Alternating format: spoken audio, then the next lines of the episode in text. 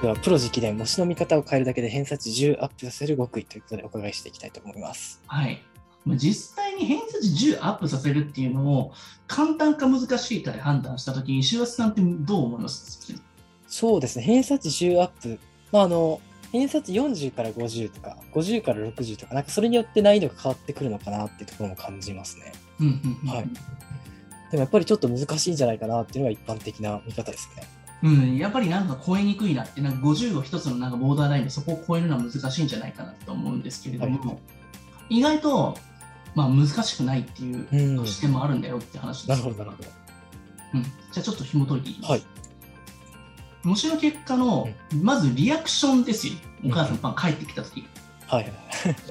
うん、子供ってなんでのび太くんみたいにテストの結果とをくしゃくしゃにしたりとかうんうん悪空間に消そうみたい なあ、空間。そうですね。そういう発想になるのかって言った時にははマジであののび太ママがあの送る反応たまこでしたっけあの人はい はいはい。のタバコさん人ですね。が送る反応が見たくないからマジで逃げるわけですよね。そうですね、家に確帰かりに。たくない、うんうん裏ねあのねあの裏庭に行ったりとかする。はいはいはいはい。っていうことは親の反応で子供がガチで影響を受けてしまうから、あでカンニングしたりとかっていうね、なんか悪い行動、思考に働いてしまうんですよあ、なね。るほど。親にとってはそんなに大したことしたことがないつもりであっても、子供には実はすごい影響を与えてるってことそうななんんでですね。すよ。母親のリアクションが全てなんですよ、子供はああ、確かに。そうですね、自分のまあ小さい頃思い出しても実際そうですよね、やはり子供ですと。うん。特に男の子ってお母さんがやっぱ怖いなと思いますもんですうんよ、うんうずっとん。確かに。なんかね、うん、思いますよね、ずーっとね。うん。まあそういったところのイメージがあるので、お母さんのリアクションで、はまたあんたこんな点数取ってきたのとかうんうん、言われた瞬間には、あ、俺もう受験やめようかなと思っちゃいますよね。もうやる気が一気に失せちゃいますよね、やはり。うんそうですね。その時にお母さんがそのテストの結果じゃなくて、なんかその下がった部分とか、そういったところにフォーカスするんじゃなくて、もっと細かいところで指摘してくれたりとか、なんかそういったところで視点変えてくれるだけで、子供ってなんかやめるのも踏みとどめて、逆にやる気になるんじゃないかなって思いますよ。お母さんの本当に些細なあの態度の違いが子供のやる気に火をつけるかつけないか決めますね。そう、その辺に関してはもうちょっと折り、うんね、見ていそうですね、具体的に。はい。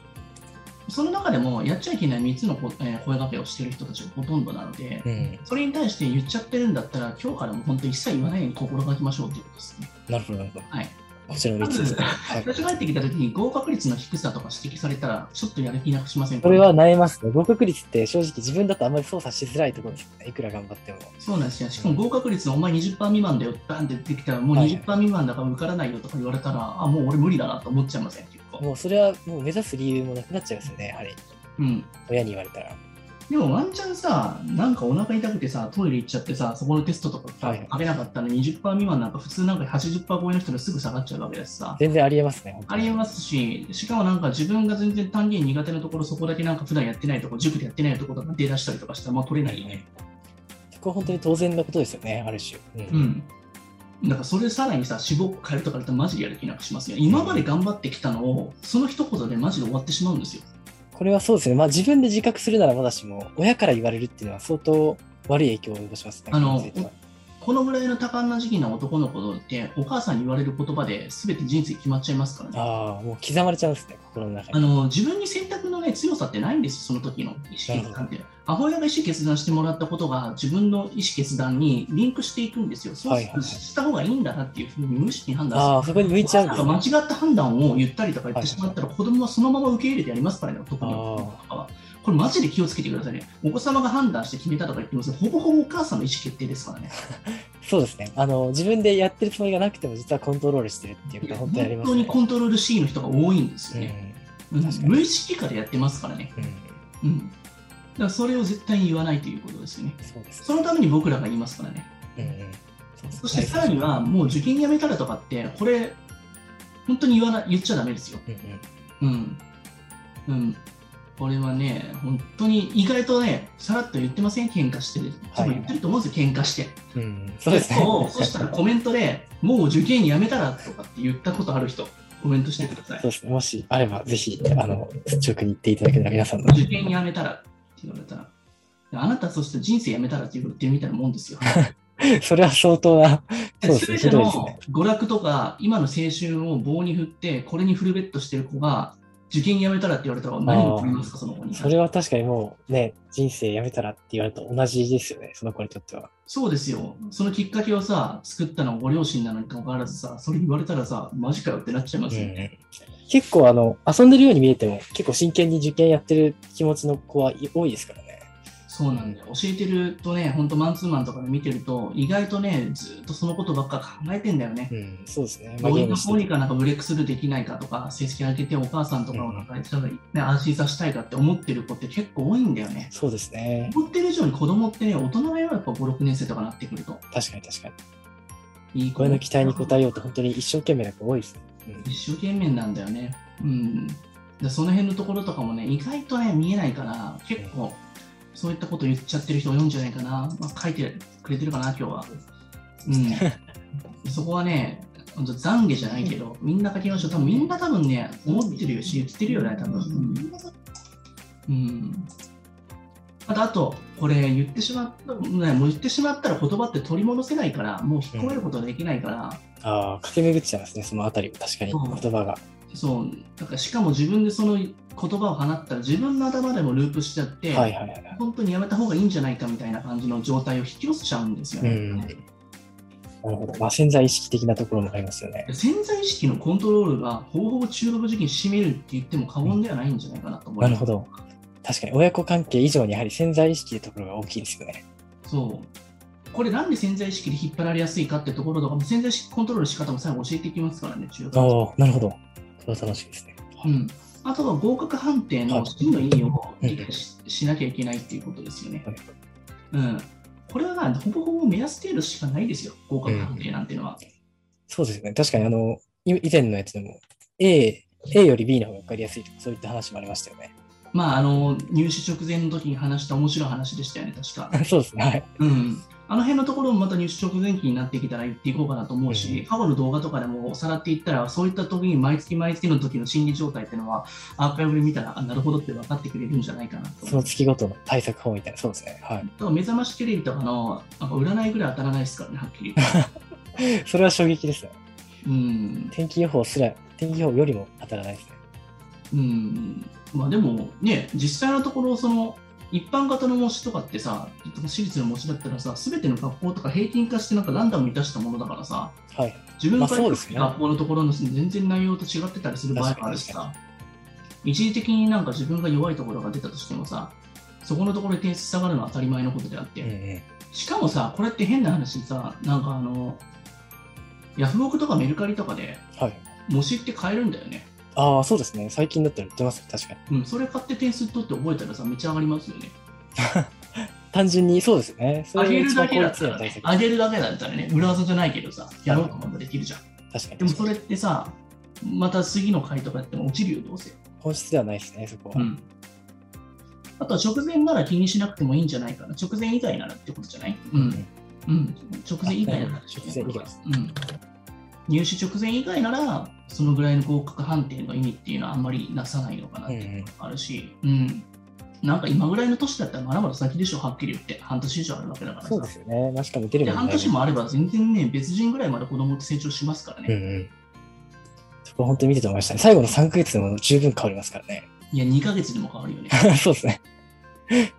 ライズアップライズ。 90日で人生は変わるって言っても、今度はそうかな、俺。いいですそういやねこ。の間、確かなんか書籍出したんで、あ、ついにそうですね。出版されましたね。Kindle はいで。はい。もしよかっありがたらとうございねますダウンロードしてみてくださいね。そうではすいね。えーそれよりも、志望校の、えー過去問を初見に解いてる方が、ま、マジで正確なので、うんうん。それに対してなんかどれだけ取れてるかみたいな感じのことで、まあ、あの入試直前とかだったらそれやっていくんで、はいまあ、き一番僕らのそれが仕事だよね、はっきり言ってね。そうですね。やっぱりその過去問対策。うん。そこは本当にニーズが強いですね。うん、実際のところ最後の過去問の手こ入れとかって塾ではやってくれないしその子に合わせた学校の対策なんかやらないからねそもうんそうんも、そこまでそれをね、最初の段階からそれ視点でやっていくってところを見ていくとこのなんか合格判定っていうのはあまりなんか鵜呑みにしすぎない方がいいのかなっていうのはありますよねうんうん。それよりもなんか模試の中で正答率の高いところで丸抜の判断をしていって、うんそこのところをしっかりとなんか手こ入れしていくってところですよね。そしてできてないところ、みんなができてるところできないところって結構危険じゃないですか。そうですね。まあ大体正答率で、まあ60%以上とか、それぐらいになってくる、そうそう、点数よりもそこのパーセンテージのところをやり直していくだけでいいんだよってところ。はもういそ。れはなんかお母さん自己判断とかじゃなくて、僕たちに丸投げしてもらった方が1000億倍いいですよね。うん、そうですね。まあ大体今までの傾向とか見て、ここは重要だなっていうのは判断できますからね。そう、うん、あとはなんか同じ問題なのになんか意外となんかまた同じこと聞いたりすることだって結構ナンセンスなんでそれだったらもっと他にも効率いいことできたりもするので、うんうんあえて難しいから難しいところどんどんハイグレードとか行こうっていうのはあれ結構失敗事例の思考ですよはっきり言ってそうですね。難しいとこ極めすぎたら多分もう無限にタコツボに入っていくので、本質を見失いがちですよね。そうあの難しいところやりすぎたらダメなんですよ中学受うんう験って、ん。そうですね。そこは本当に感じますね。まんべんなく簡単なところでも常に出せるそのあの瞬発力を出していけるっていうのが大事だったりするので、無意識下でなんか本当にキャッチボールパッてやってすぐ返せるみたいなそういうところの訓練をしていかなきゃいけないから、そうなんですよね。そこを意外と軽んじがちですよね。その、うんできる子ほど。うんだからできる子ってもっと難しいものをやっていったりとか難関発展とかっていうはいはいはいはい赤も飛ばそう飛ばそうと思ってるけどあそこでやると成績下がっちゃいますよ普うん通、うん。それは本当に感じますね。はい。うんなんでかって基礎をおろそかにしてしまってそれに時間割くことができないから基礎をしのぐほど毎日やりまくってるやつに負けちゃうっすよ気ぃつけやっぱないり走り込みが大事ですね。いやそうなんですよそうなんだよ一郎なんだよこれそうですね。 単純に、単純な練習をとにかく続単けて純な練習うんくろと向けみたいなことしすぎると中旬って失敗するんだよね、結構そうですね。そこは本当に感じますね。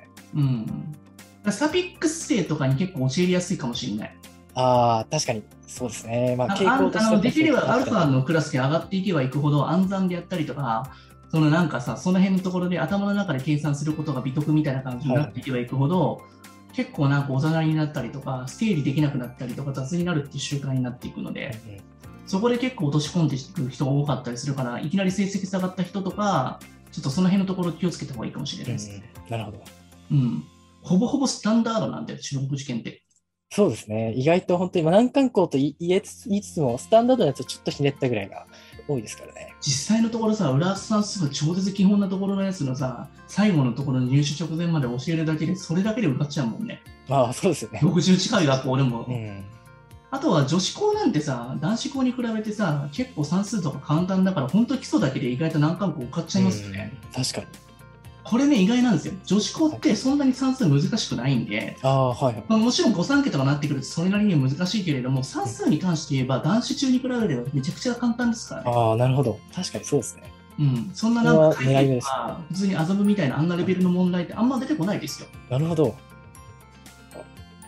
女子学院とかになってくると国語とかちょっと難しいですけれども、算僕はそうです数ね。に有名関でしすてはそんなになんかえげつない問題を出してくる印象はやっぱないからう、んうん、そこまでやり続ける必要がないってことなんですよね。それでなんか苦しい思いをしてるぐらいだったら理科者から覚えたりとか、普段の計算繰り返し丁寧にやっていく方が絶対効率いいですからね。うんうん。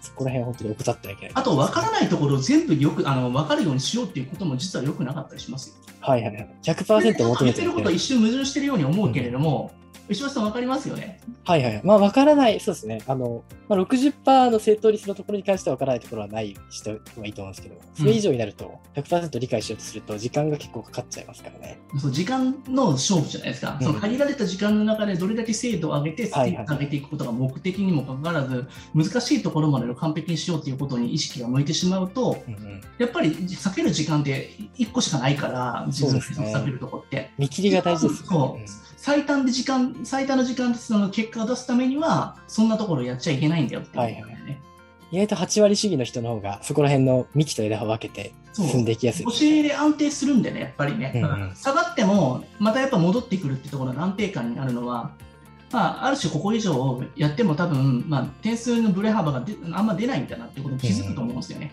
確かに。うん投資にすごく近いんですよね、その辺の ものって。なるほど、そうなんですね。へえはい取りに行くっていうよりかはあの、負けない努力なんですよ、だから、はいはい。なるほど。そう勝つとかってあんま勝ちにいっちゃいけないってところかあな、あ、確かになるほど。そうそっか確かにそうですね。な守んるか努や力です。って勝った時のところをさ、すごくなんか強調するじゃないですか、はいはいはい本当に勝ててる人っていうのは、負けない努力してるだけなんですよね。ああ、確かに。それ外から見えないところですよね、本当そうに。でもそういう思考を今回、やっぱり養ってほしいなと思うんですよね。なるほど。うんどうしても誰かと比べたりとか相対評価すると、はい勝ちを目的としてしまうから一発当てたいってなっゃちゃいますね。確かに。うん。うん、その落とさないところだけ落とさなければ勝ち試合なんですよね。うん、なるほど。うん。うん、だから意外とね、そこのところ結構分かってない人が多いんだよね。やっぱりマインドでそこは本当に決まってきますね、投資と同じく。うんうん。あとは2番のところ、成績が良くはいない科目を指摘し続けるっていうのも、うんこれまあ、あの、前より下がってるじゃないかとか、例えば算数、国語とかってさ結構下がるじゃないですか、やっぱり難しい問題出てきて。そうですね、やっぱりレベルも上がりますし、分野も変わりますし。うんしかも今までのたくさんのものが全部網羅されてるやつとか出てきたりすると対応しきれなくなったりとか、そその中にできないところで追い打ちかけるじゃないですか、結構みんな無意識で。そうですね。いや個本別当に面談来る人もさ、はい結局、この苦手なところ点数点数が下がったからどうにかしてほしいっていう人がいいんですけど、僕いつも個別面談で毎回言うことだけど、そあのできてるところをまず見ていこうっていうふうに言あーった時なるほどに、意外とその視点で見てる人ってほぼほぼいないですよね。確かに成績表の、そうですね、取れてるところはみんな見ないですね。しかもその下がってる科目の中でもうん、意外とみんなが正答率低くて上がってるところとかって可能性しかないんで、その子の結構、そこにセンスが結構光ってる可能性があるんうですよ、ん、確かに意外と期日はかけてるとかありますよね。確かに。そしたら、意外とこの人ってアウトプットできるから、ただパターン演習でコツを教えてあげたら、多分点数安定するんだろうなとか、うんうん、そういったところとかは見ていってるんですよね、僕らって。なだるかほどなるほど。ら一時的な数字を見るんじゃなくて、まあだから下がった科目でもできてるところだったりとか、そういったところとかを指摘してあげるっていうことは絶対なんですよね。うんそうやってやる気とかの初動を高めていけば、またもう一度次の模試でマジでやってやろうかっていう風な感じになるので、その思考に入ると偏差値で上がりやすくなるんですよね、やっぱうんうり。んうん、うん、なんかその見てる視点だけで全然変わりますし、美点にフォーカスしていくってところってい悪じゃないんですよ。中学受験においてすごく大事なところに置くあるので、基本的に成績って下がるものっていう認識を持っとかなきゃいけないので、ああ、なる変ほわどっ。たところで、必ずなんかあの少しでも以前より改善されたところとかって必ずあるじゃないですか、取り組んだとそうかですねに関して。はいはいはいはい。しかもなんか塾、まあ、なんか成績は下がってる、自分はやってるけど成績が下がってうる、んうそれはいろんな原因があって、その子が頭が悪いからじゃなくて、みんなが頑張ってきたりとか、はいはいはいはい。たまたま苦手なところが出てきてしまったりとかしてるだけだから、その子の頑張り自体は絶対に過去よりも絶対頑張ってる方の多確かいに確か体に。力的な部分だったりとか、はいはいはい。そこに対してまたさ、なんかさ、下がったとこ指摘されたらさ、もっとやらなくなるよそうですね。頑張っても結果が出なくて、さらにそれを追い打ちかけられたら一番やる気がなくなりますね。そしたら僕が頭が悪いんだっていう風な最悪の知識思考になっちゃうんで、うん、ここでお母さんは褒めてあげるっていうところも結局意外とここ見てみたけど冷静的に見たけどあなた意外とできてるんだねとうん、か、うんうんうんまずお母さん解いてみなよって話なんですよねそんな言うんだったらっていう、そうですね。そしたらその子が解けてることに対してマジ天才じゃんと思っちゃうんでうん、僕中学受験やってる小学生なんか基本的に全部天才だと思う んでそうですね。みんな本当に優秀ですよね。いや優秀でしょ、はいそれはさ他の子たちと比べたらさそれはいろいろさ上位はあるかもしれないけど、うやってる時点で普通のスタンダードよりめちゃくちゃ天才なんだからさ、もう本当にスポーツ選手並みですよね。そうそうそう。だからプロスポーツ選手になるためのなんかそういった訓練みたいなのが、はそれは美点にフォーカスしてあげないって、それぞれの伸びしろなんてみんな違うからね、やっぱう。ん、そうですね。うん。あとは、成績しか褒めないっていうのも、これもね、ああ、これね、本当ね、危ないよ、本当に。本当に危な くて。確かに。やりがちですよ、でも。うん。うん。株とか世の中のさ、そのなんかあの、経済指標と同じようなもんでさ、うんそもそもが下がるって前提なんですよ、こんなのは。なるほど。そうですね。上がったら下がるってやつですね。確かに。そうです、そうです、そうです。うん、上がったら下がりますよ、こんなの。だから下がった時のショックでかすぎるじゃないですか、いちいちそんななんああ、かさ確かに。一喜一憂してたら。はいはいはい。下がるものなんだっていう風な前提でいたらどうでしょう。それは本当にどっしり構えられますよね。子供も親も。うん。しかもその良さとかさ、下がった時にさ、でも意外とこういったところ頑張れてるからすごくいいんじゃないみたいなこととか一言言ってもらったら、俺怒られると思ったことが意外に褒められたら何なんだろう。そしたらなんかちょっと頑張ろうかなと思うじゃないですか。確かに、どん底まで落ちてる時にも褒めてくれたら、そこから這い上がろうって気持ちが湧いてきますね。うん、なんかそれもなんかさ、フィーリングでなんか適当に褒めるとかダメですよ。はいちゃんと一緒に見ていって、ここのところの部分はこう下がってるけれども、ここのところ上がってるから、あとここだけ聞こえる人は普通に上がるじゃんみたいなこと言ってあげると、確か少にし頑張ろうかなと思うんで、でも確かにその下がった時の対応である種、お母様の本性が見えるところはありますね。なんか何も見ずに下がって、うわあもう終わりだみたいな、お母さんがなんか感触を起こすみたいなことを見た瞬間に、もうマジでやる気なくすのでそ、うですね。そこを一度見たときに、深呼吸して下がるものだって思い込んでて、よし、受け入れてあげて、その中でしっかりと見ていこうみたいな。うんもう最悪、もし受けたという勇気さえも承認してあげたらいいんじゃない、うんあんたすごいもっすねさ、こんなえぐい問題を受けただけでもう素晴らしいよって言ってあげて、偉いじゃんって言って、その中で戦ってきて、1点でも取れたらいいじゃんみたいな感じで、うん。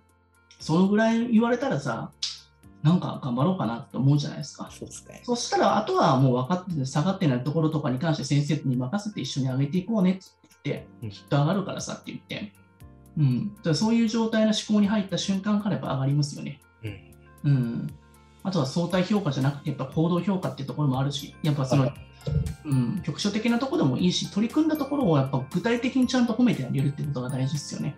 本当僕にちゃんと見えてるはか褒めるワークってやってんじゃないですか。ら。やってますね。はいはいはいはい。中にしない人いるんですけど、あれやってくださいね、本当に。うん、うんなんか思ってる人とかってダメですから思っててもダメですよ。やっぱり行動した人が全てなんで。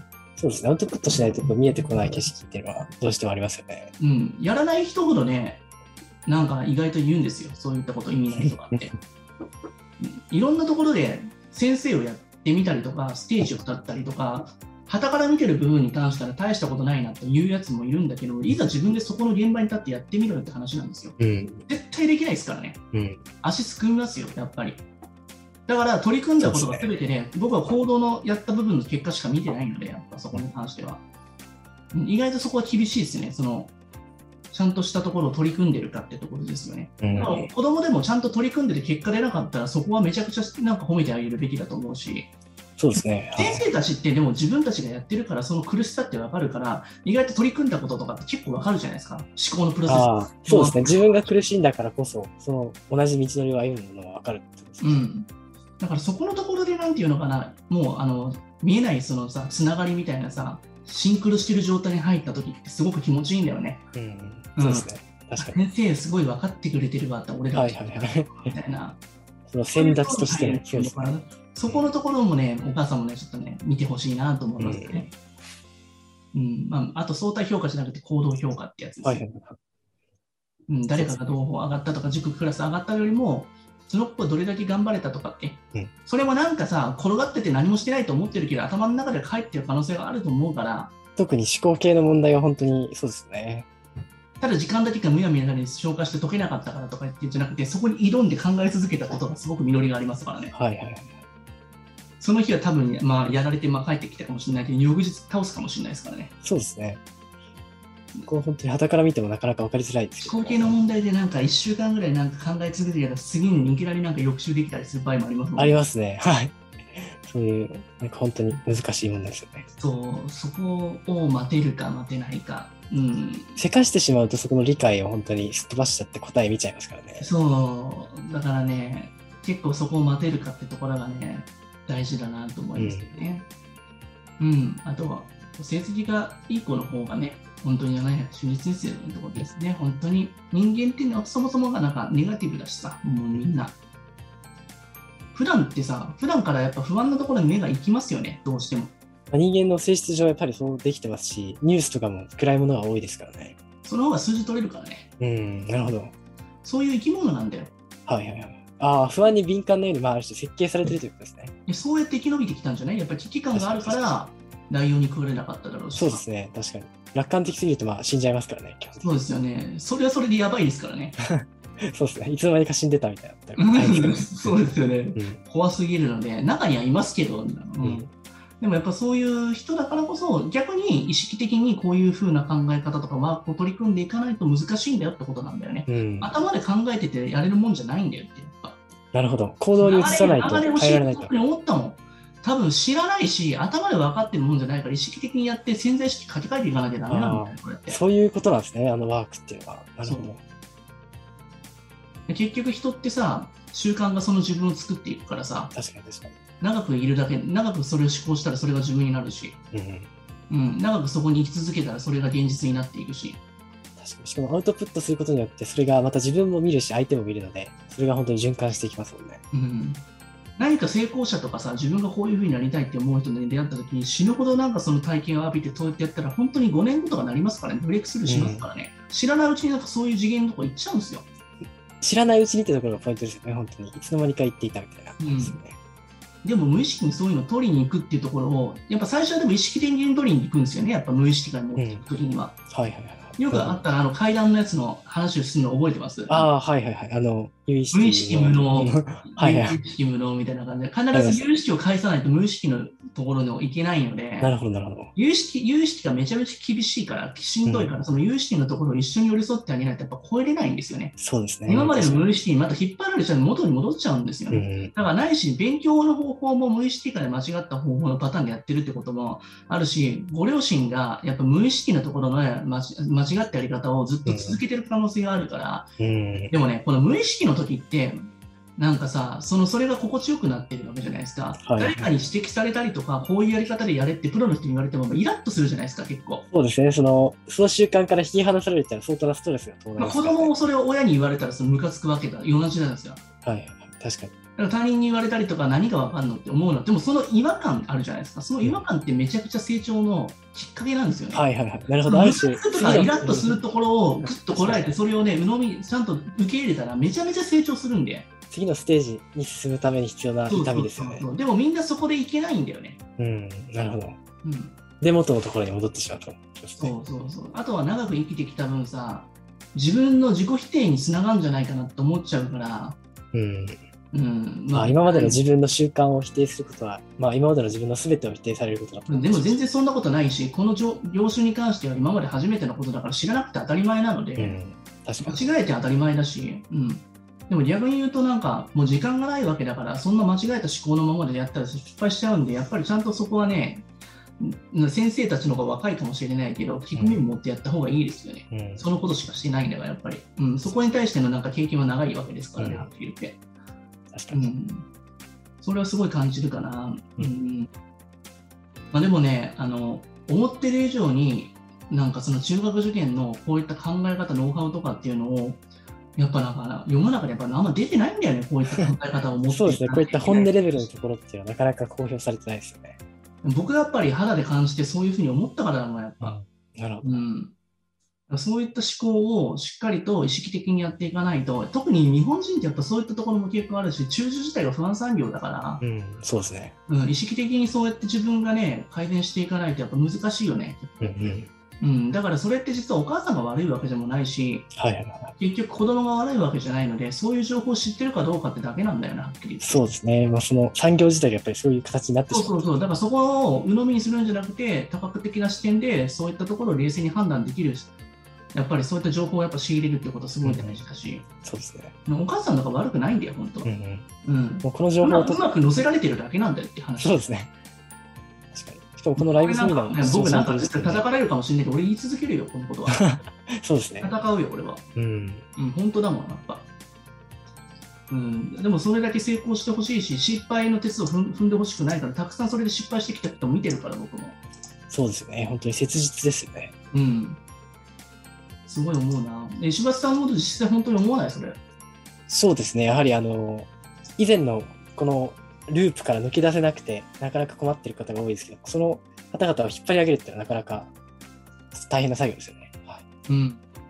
脳みそって結構ね、しつこいからね。しかもシンプルだし、強力だから、うん一度ハマっちゃうとずっと同じこと考えちゃうからね、やっぱ。そうですね。確かに。うん、だからね、この本当に一番の週末のこの時間にさ、僕たちの時間見てくれてるっていう人たちはもう普通の人たちよりすごいやっぱり意識高いよね。うん、そうですね。素晴らしいことだと思う。本当にやっぱり自分のこのためにこうやって考えてさ、行動やって情報取りに行けてるってこと素晴らしいことなんで、やっぱみんな成功してほしいよね。うん、うん。うん。